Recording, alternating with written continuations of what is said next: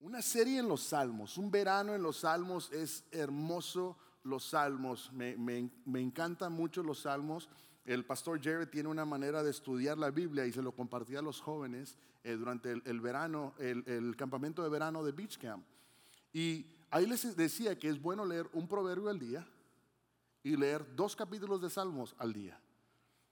Y se cuenta que viene la consejería y la adoración. La consejería y la adoración. La consejería y la adoración.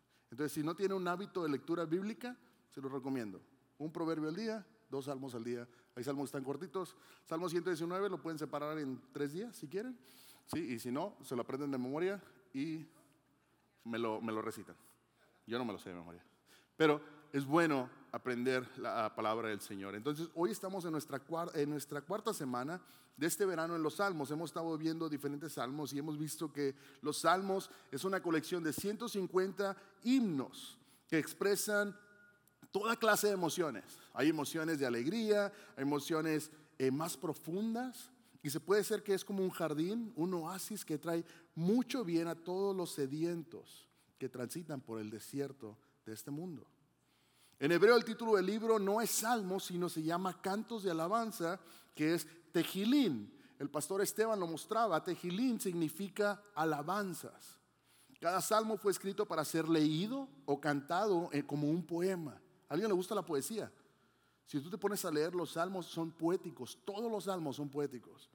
Y entonces es como para leerlo o cantarlo con el objetivo de expresar la verdad con música y para despertar emociones según la verdad te llevan a ese, ese punto emocional y de agradecimiento. Por eso si leemos los salmos solamente buscando doctrina, lo más probable es que no vamos a encontrar su esencia, porque los salmos son piezas poético-musicales para expresar estados del corazón delante del Señor. Y con esa poca introducción nuevamente a los salmos que lo hemos estado viendo cada semana, hoy quiero abordar el Salmo 51. ¿Alguien de ustedes lo haya ido? Salmo 51. Y si no lo han leído, hoy lo vamos a leer. Hoy va a ser tu tiempo en el que tú puedes abrir tu palabra y si no lo puedes seguir en las pantallas, va a estar en las pantallas. Disculpen que una pantalla está afuera, están trabajando en ella. Pero dentro de todo podemos, tu palabra, traes tu Biblia, podemos escudriñar la palabra juntos. Y yo puse como tema la confesión de un hombre y la compasión de Dios. Puedes ver la confesión de un hombre, vamos a hablar sobre David, y cómo el Señor tuvo compasión de él. El Salmo 51 es un salmo de penitencia. Es un salmo de donde viene y dice, hey, ¿sabes qué la regué? Necesito ayuda. Y es el cuarto salmo de penitencia cuando lo ves en el orden. El Salmo 6, el 32, 38, 51, 102, 130 y el 148 son los siete salmos que hablan específicamente sobre penitencia. Y como pudiera ser, ¿cómo va a ser una penitencia, una alabanza? Pues sí, es una alabanza, porque cuando tú lees el encabezado del salmo, dice para el director del coro, salmo de David. Entonces, es un cántico. Pero para poder entender el Salmo 51, hay que entender el contexto. ¿Dónde está David? ¿Dónde está David en esta situación? ¿Saben que, que David era un hombre conforme qué? Conforme al corazón de Dios. David era un hombre que él estaba un hombre conforme al corazón de Dios. Y era interesante que ese hombre conforme al corazón de Dios la echó a perder. Cometió un error. Más de uno, más seguro. Más de uno. Pero antes de su arrepentimiento, que fue provocado por la confrontación de un profeta, el profeta Natán fue y lo confrontó, que para esto, tome nota, era casi innombrable que un profeta fuera y le reclamara a un rey. Tú si le reclamas al, rey, ¿qué crees que te iban a hacer? Te adelantaban con el Señor. Le decían, Señor, ¿te lo llevas o te lo mando? Y entonces tú no podías ir con el rey y decirle, rey, está equivocado. No podías hacer eso. Era, era, eso no existía. Pero Natán va y confronta a David. Y entonces, para poder entender eso, lo vamos a ver en Segunda de Samuel. Segunda de Samuel, si nunca has leído esa historia, les decía que a mi hijo le encanta leer este, historias de acción. En la Biblia hay historias de acción. Y esta es una historia no tanto de acción, sino de, de drama, romance, engaño, todo. Y lo vas a ver en Segunda de Samuel, lo vas a ver entre el capítulo 11 y el capítulo 12. Y eso lo puedes leer en casa, apúntalo. Segunda de Samuel, entre 11 y el 12. Vas a ver esta historia tan interesante de lo que pasó. Básicamente narra la historia del pecado del rey David. Así. Es el pecado que el rey David cometió. David, eh, siendo rey, estaban en guerra y estaba de ocioso. Ese día dijo, hoy no trabajo. Como dicen en la Ciudad de México, hoy no circula. Sí, para los que son chilangos. En la Ciudad de México ahí se escogen fechas en las que tu carro no, no, circula. Y él básicamente dijo, hoy no circula, hoy me quedo en casa. Y andaba David caminando por ahí y como no tenía nada que hacer, se asomó y vio a la vecina. Y la vecina, la Biblia no dice por qué, se estaba bañando afuera. ¿Por qué lo hizo? No sabemos cómo. Y David, en lugar de hacer así, ay, no, y caminar, David lo hizo así. Y luego se acercó más. Y luego le habló a, uno de sus súbditos y le dice, hey, hazme un favor, ve tráetela. Uy, ¿les gustan las historias estas? No. Entonces le invita a que venga con él, la pasa a su casa y se acuesta con ella. Y uno más uno, son dos, y dos y dos, cuatro, pero no fueron cuatro, fueron tres. ¿Sí? Él viene porque él tenía al Señor en su corazón y se lo olvidó, porque se dejó llevar por las pasiones. ¿Y qué pasa? Betsabé queda embarazada. ¿Y qué hace uno cuando miente? Miente otra vez. ¿Sí? Empieza a hacer, dice un, dice un dicho, ¿no?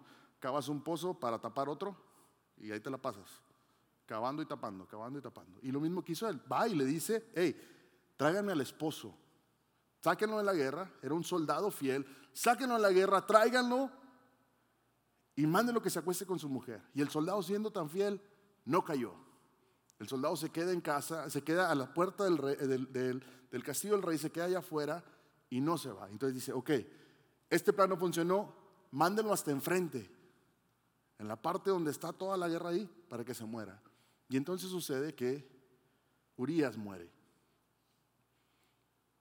Y podía decir David, ya, asunto arreglado, me quedo con el bebé, aquí no pasó nada. Y viene el profeta Natán y le dice, hey, déjame te cuento una historia.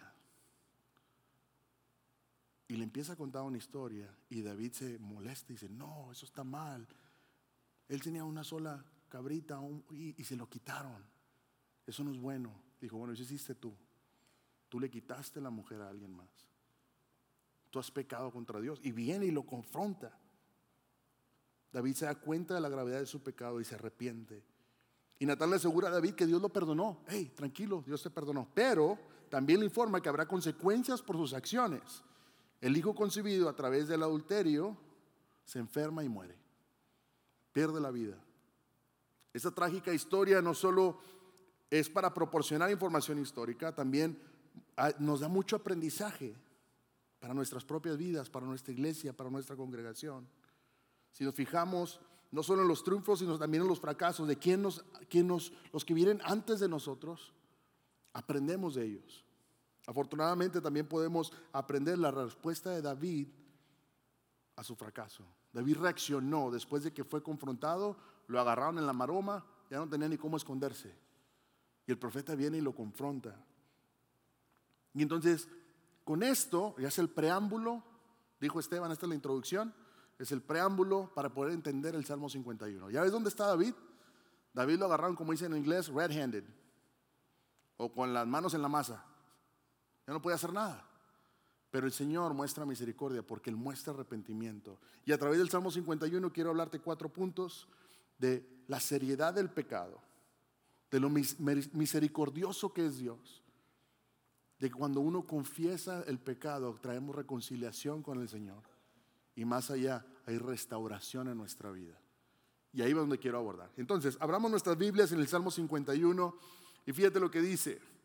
Ten misericordia de mí, oh Dios Debido a tu amor inagotable, a causa de tu gran compasión, borra la mancha de mis pecados. David inmediatamente le dice, ten misericordia, ten misericordia. Lávame de la culpa hasta que quede limpio y purifícame de mis pecados. Pues reconozco mis rebeliones, día y noche me persiguen. Contra ti y solo contra ti he pecado. He hecho lo que es malo ante tus ojos. Quedará demostrado que tienes razón en lo que dices y que tu juicio contra mí es justo. pues soy pecador de nacimiento. Así es desde el momento en que me concibió mi madre. Pero tú deseas honradez desde el vientre y aún ahí me enseñas sabiduría. Purifícame mis pecados y quedaré limpio. Lávame y quedaré más blanco que la nieve. Devuélveme la alegría. Deja que me goce. Ahora que me has quebrantado. No sigas mirando mis pecados. Quita la mancha de mi culpa. Crea en mí, oh Dios, un corazón limpio y renueva un espíritu fiel dentro de mí. David le está suplicando al Señor. Dice, hey, ya, te estoy reconociendo todo lo que hice mal límpiame, purifícame. Y el versículo 11, no me expulses de tu presencia y no me quites tu espíritu.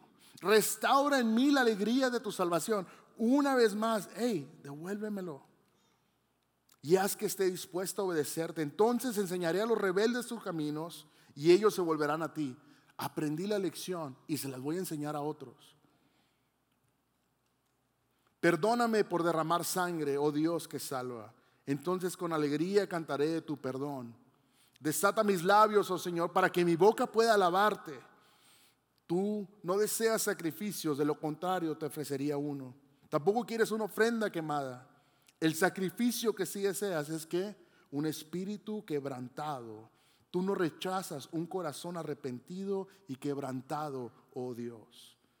Mira a con tu favor y ayúdala. Reconstruye las murallas de Jerusalén. Entonces te, te, agradarán los sacrificios ofrecidos con un espíritu correcto, con ofrendas quemadas y ofrendas quemadas enteras. Entonces volverán a sacrificarse toros sobre tu altar. Interesante cómo David viene y derrama su corazón delante del Señor. Utiliza palabras como rebelión, como culpa, maldad. Está reconociendo todo lo que hizo mal. A lo largo de este salmo recordamos que el pecado es ofensivo. La palabra rebelión, a veces traducida como transgresión, se refiere a ir contra la ley divina. Estoy rompiendo la ley. Entonces, esto nos lleva a nuestro primer punto. El pecado es serio. Es tan serio que él está clamándole al Señor y le dice, purifícame, ten misericordia de mí. Tú eres un Dios bondadoso. Hasta le pone flores porque está, presentando su caso para poder ser disculpado. El pecado desafía a Dios. Tal vez pensemos que la consecuencia más grave de nuestro pecado es el daño que, que nos causamos a otra persona, a nuestro cónyuge, a los hijos, los padres o los amigos. Se podría decir que es un pensamiento narcisista. Podemos pensar que la peor consecuencia de nuestro pecado es lo que nos sucede a nosotros y ahí quedó. Pero la peor consecuencia y el principal problema de nuestro pecado es que hemos desafiado al Dios infinitamente santo del universo.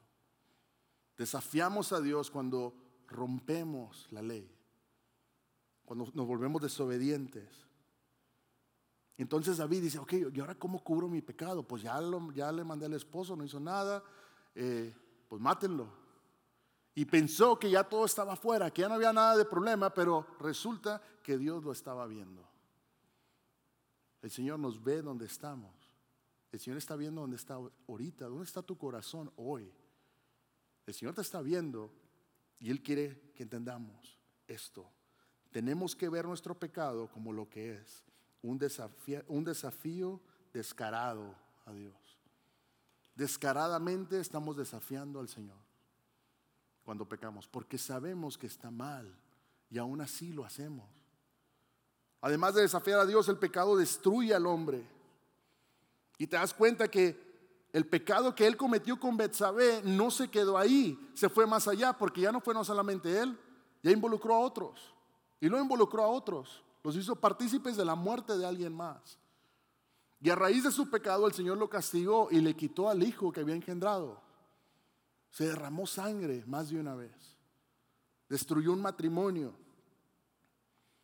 El pecado es integral, no se limita a un solo error ni todo lo demás. El pecado alcanza muchas cosas.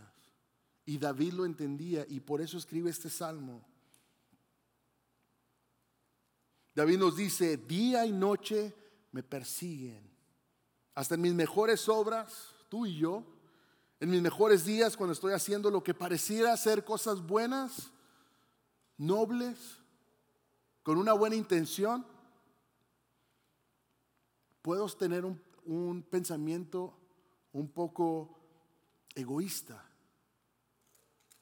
Pastor, pero yo sirvo, pero sirvo para que me vean. Pastor, pero yo ofrendo y hasta le paso el billete hacia la hermana para que me lo vea. Entonces, dentro de las cosas que hacemos, pudiéramos caer en, esa, en ese error y dice, hey, básicamente lo que David está diciendo cuando está eh, eh, hablando aquí, soy pecador hasta los huesos. Todo dentro de mí busca un tipo de satisfacción. La vida de David es un claro ejemplo de lo sutil que es el pecado. Fíjate lo que Jesús nos dice, y se puede decir un poco extremista. Jesús nos dice en Mateo 5:29, por lo tanto, si tu ojo, incluso tu ojo bueno, imagínate que tienes nada más uno bueno y ese te está haciendo pecar, dice, te hace caer en prisiones sexuales, sácatelo y tíralo. Es preferible que pierdas una parte de tu cuerpo y que no todo tu cuerpo sea arrojado al infierno. El pecado es muchísimo más grande de lo que tú y yo pensamos y lo puedes ver en, ah, lo puedes ver en la parte de, números. Números habla mucho sobre, en Éxodo, perdón, Éxodo habla un poquito sobre el pecado y cómo lo que hacía el pecado, todo el daño que causaba. Cuando, cuando David viene y le dice, Señor, ten misericordia de mí ten misericordia de mí. Porque fíjate lo que pasa. El pecado entró al mundo por quién? Una persona. Por el hombre. Y a raíz de eso todos nosotros estamos destituidos de la gloria de Dios. Interesante, que es uno solo. Alguien la regó y se echaron la culpa uno al otro. Entonces por eso nos tenemos que dar cuenta que el pecado cuando yo desobedezco lo que el Señor me dice, va a dañar mucho más allá. tú lo puedes ver en, en números 15. Hay una historia sobre una persona que en el día de reposo levantó leña y la gente lo apuntó. Y entonces Dios le dice, hey, apedréenlo. Rompió la ley. Y entonces, pero levantó leña nada más. Sí, pero el día de reposo. Fue el día que Dios te dijo que descansaras y no lo hiciste. Fuiste a levantar leña, apedréenlo. Y se murió. Y tú puede ser algo extremista. Desobedeció, que nos dijo Jesús. Si aún tu ojo bueno te, es razón de caer, quítatelo. Los hijos de Coré también se levantaron. En el versículo capítulo 16, creo, habla sobre los hijos de Coré. Y los hijos de Coré desafiaron lo que Moisés estaba diciendo. En Ende estaban desafiando a Dios. ¿Y saben qué pasó? Se abrió la tierra y se los tragó a todos. Así. Porque desobedecieron lo que el Señor estaba haciendo. Estaban desafiando a Moisés. Y Moisés era el representante. Entonces nos damos cuenta que el pecado es serio y más allá de eso, aparte de que el pecado es serio, tenemos un Dios que es misericordioso. Tú, tú, y yo tenemos un Dios que es lleno de misericordia, de gracia, de amor y de perdón. Dice David en el versículo 1, ten misericordia de mí, oh Dios, debido a tu amor inagotable, a causa de tu gran compasión. Ten misericordia de mí. Y el versículo 2 dice, lávame, lávame de la culpa hasta que quede limpio y purifícame de mis pecados. Es una petición muy atrevida porque él sabía que el precio del pecado de lo que él había hecho era muerte. Porque bajo la ley de Moisés, dos de los pecados más condenados, que era el adulterio y el asesinato, los cometió él. Y él merecía muerte y entonces él le clama a Dios y le dice, ten misericordia de mí. Ten misericordia, purifícame. Éxodo 33, 19, él está apelando a Dios por lo que decía aquí en Éxodo. Fíjate lo que dice, pues tendré misericordia de quien yo quiera y mostraré compasión con quien yo quiera. Entonces David se está agarrando ahí, ahí hay un hilito donde tal vez me pueda colgar y que el Señor me perdone. Y él le dice, ten misericordia. Y más adelante en el versículo 7 dice, purifícame mis pecados. En hebreo dice con una rama de hisopo, en unas versiones dice así, purifícame con hisopo y quedaré más limpio, lávame y quedaré más blanco que la nieve. David sabía que la purificación era muy cara, porque acuérdate, la única manera para que una persona pueda ser justificada tenía que haber un sacrificio. Y era un sacrificio que sangre tenía que ser derramada. Y él hace un paralelo con, con, el hisopo. Y quiero que veas el hisopo, no sé si ustedes lo conocían, se ve bien bonito. Pero el hisopo se utilizaba como una brocha. Y este hisopo lo agarraban, fue el mismo que utilizaron para marcar los marcos de las casas, ¿se acuerdan? Cuando estaban las plagas. Esta es la misma manera que rociaban al pueblo. Y él dice, hey, purifícame de mis pecados, porque él sabía que si él utilizaba el hisopo, significaba que eso tenía que ser remojado en sangre. Iba a ser purificado. Y les dice, purifícame y quedaré limpio, lávame. Era una pequeña, una, pequeña planta, pero tenía un significado muy interesante para que, muy, muy fuerte para David, porque él sabía que solamente por medio de esto él podía ser perdonado. Hebreos 9:22 dice, de hecho, según la ley de Moisés, casi todo se purificaba con sangre, porque sin derramamiento de sangre no hay perdón. Por eso confiamos en Cristo, porque Jesús derramó su sangre en la cruz por ti y por mí, y Él limpió nuestros pecados. Hay una abundante compasión de Dios hacia nuestras vidas, hacia tu vida. Isaías 1:18 dice, aunque sus pecados sean como la escarlata, yo los haré tan blancos como la nieve. Aunque sean rojos como el carmesí, yo los haré tan blancos como la lana. Y aquí vemos a David diciendo, Señor, vuélveme a ser puro. Purifica mi corazón, límpiame. Entonces vemos que el pecado es serio. Dios es un Dios misericordioso porque Él dice que Él va a mostrar misericordia a quien Él quiera. Y eso nos lleva a que una confesión honesta me reconecta con el Señor. Cuando, cuando David viene y, y, él dice todo lo que hizo, él lo confiesa, él no minimiza, él dice las cosas. ¿Cómo recibimos la gracia? ¿Cómo podemos quedar limpios? ¿Cómo pueden nuestros pecados en toda su amplitud y omnipresencia ser borrados por completo? Solamente cuando yo confieso, dice la palabra, si confesares con tu boca, si yo confieso, el Señor me limpia. Él me purifica y me hace nuevo. El versículo 9 dice, no sigas mirando mis pecados, quita la mancha de mi culpa. Y esto implica una confesión con honestidad. Tú y yo necesitamos tener esa honestidad de decir, Señor, ¿sabes qué? Te fallé. No le llegué a la marca. Él es completamente transparente ante Dios. No trata de encubrir su pecado porque sabe que ya fue descubierto. Natán viene y le dice, somos propensos a esconder lo que hacemos mal. Es nuestra naturaleza como protegerme para que no me, no me engañe, no me, no me vayan a agarrar en la movida. Fíjate lo que, lo que dijo Adán. La mujer que tú me diste fue quien me dio del fruto y yo comí. ¿Quién comió? ¿Él o la mujer? Los dos. Pero él participó y él se lavó las manos y dijo, no, la mujer que me diste. Y luego va con Eva y la Eva le dice, la serpiente me engañó. Por eso comí. Y no aceptó. Y a raíz de eso nosotros estamos fritos. Es la verdad. Entonces David dice, hey, yo tú vas a ser sincero, cometí un error, necesito ser restaurado. Si no tenemos cuidado, la religión, lo que hacemos aquí cada sábado, cada miércoles cuando tenemos estudio bíblico, se puede venir a ver como una fachada nada más. Y nos podemos esconder detrás de aplaudir, de levantar las manos, a veces hasta de llorar.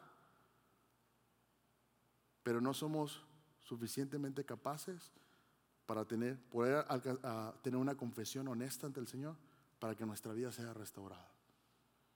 Y lo que el Señor nos quiere decir hoy es que Él quiere que tengamos un corazón sincero, abierto, contrito, como dice en la Reina Valera, para que el Señor pueda venir a transformarlo y renovarlo.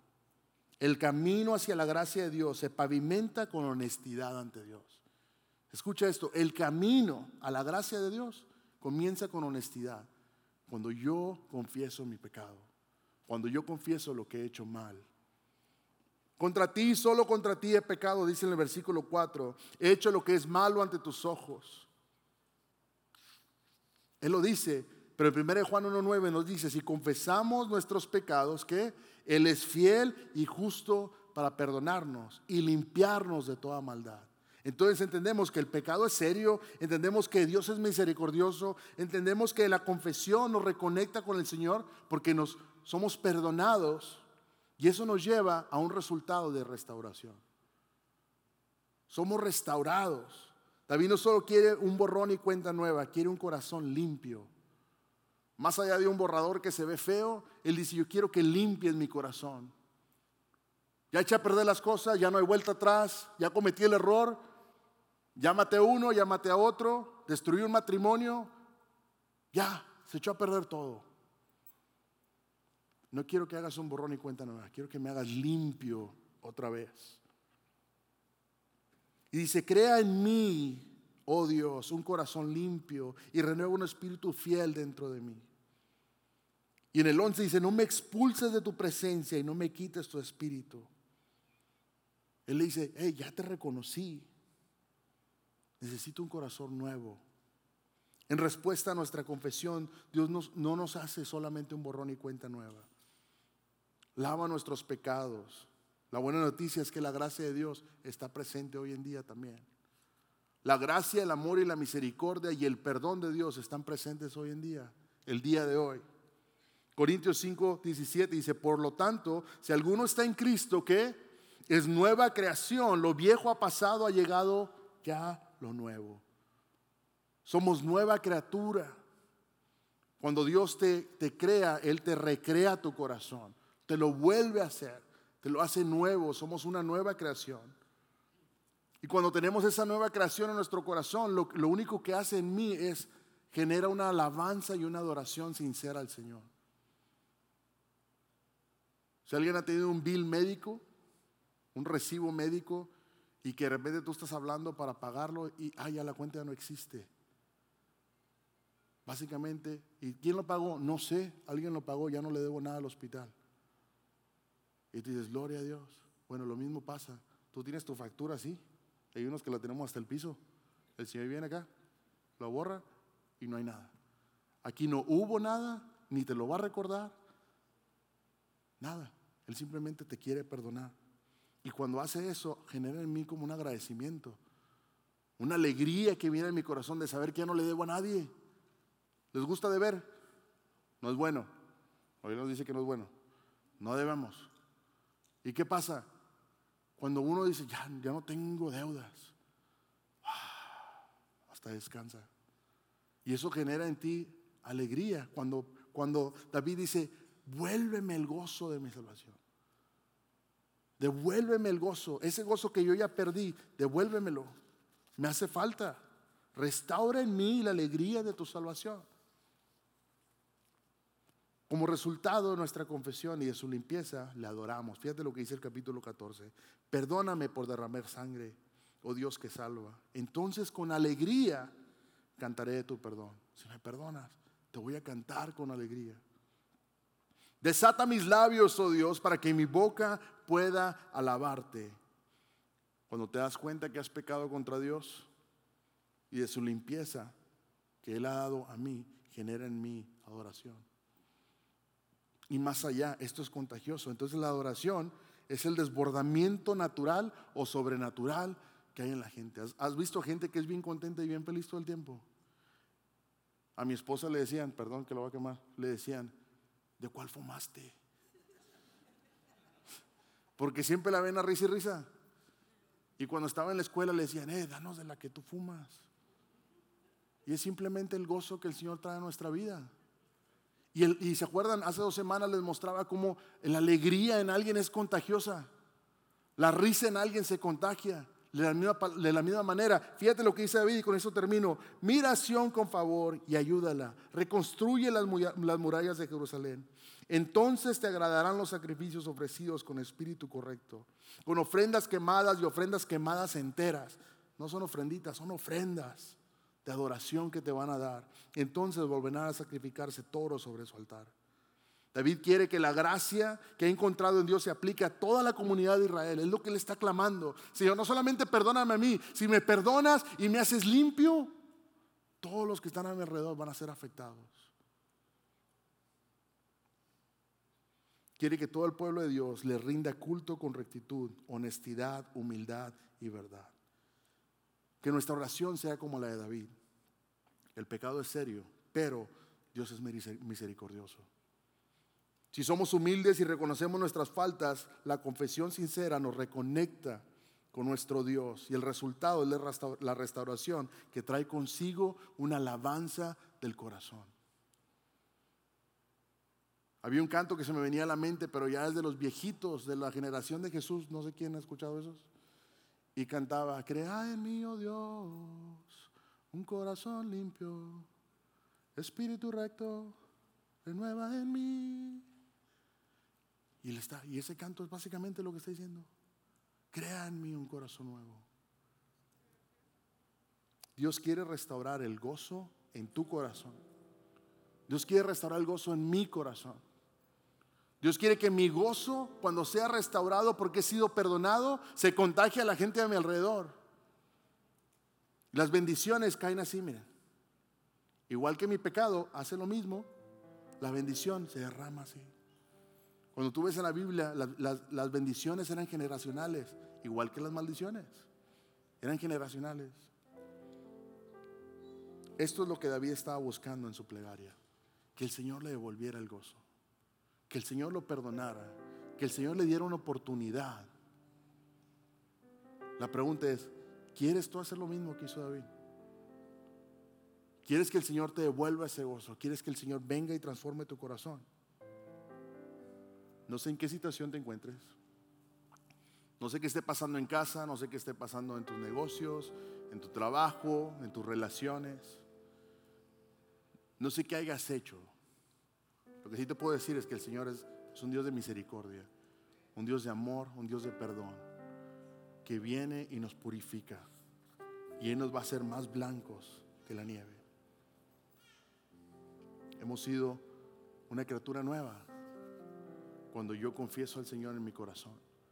Yo, Señor, yo reconozco que tú moriste en la cruz por mí y por tu sangre he sido lavado. ¿Se acuerdan del hisopo? La muerte de Jesús es hisopo, que viene y me purifica, me limpia, me perdona. Y no es un borrón en cuenta nueva, Él cambia la página completamente, nuevecita. Y si mañana la necesitas, Él viene y agarra otra página y le da vuelta. Y mañana necesitas, Él viene y le da vuelta otra vez. Ese es tu Dios, ese es mi Dios, ese es nuestro Dios. Nunca, escucha esto, nunca es tarde para venir y rendirnos delante de Dios. Nunca. Nuestra oración debe decir, Señor, renueva mi corazón. Gracias por participar del servicio a través del Internet. Esperamos que la experiencia de hoy haya alentado y desafiado su mente y corazón.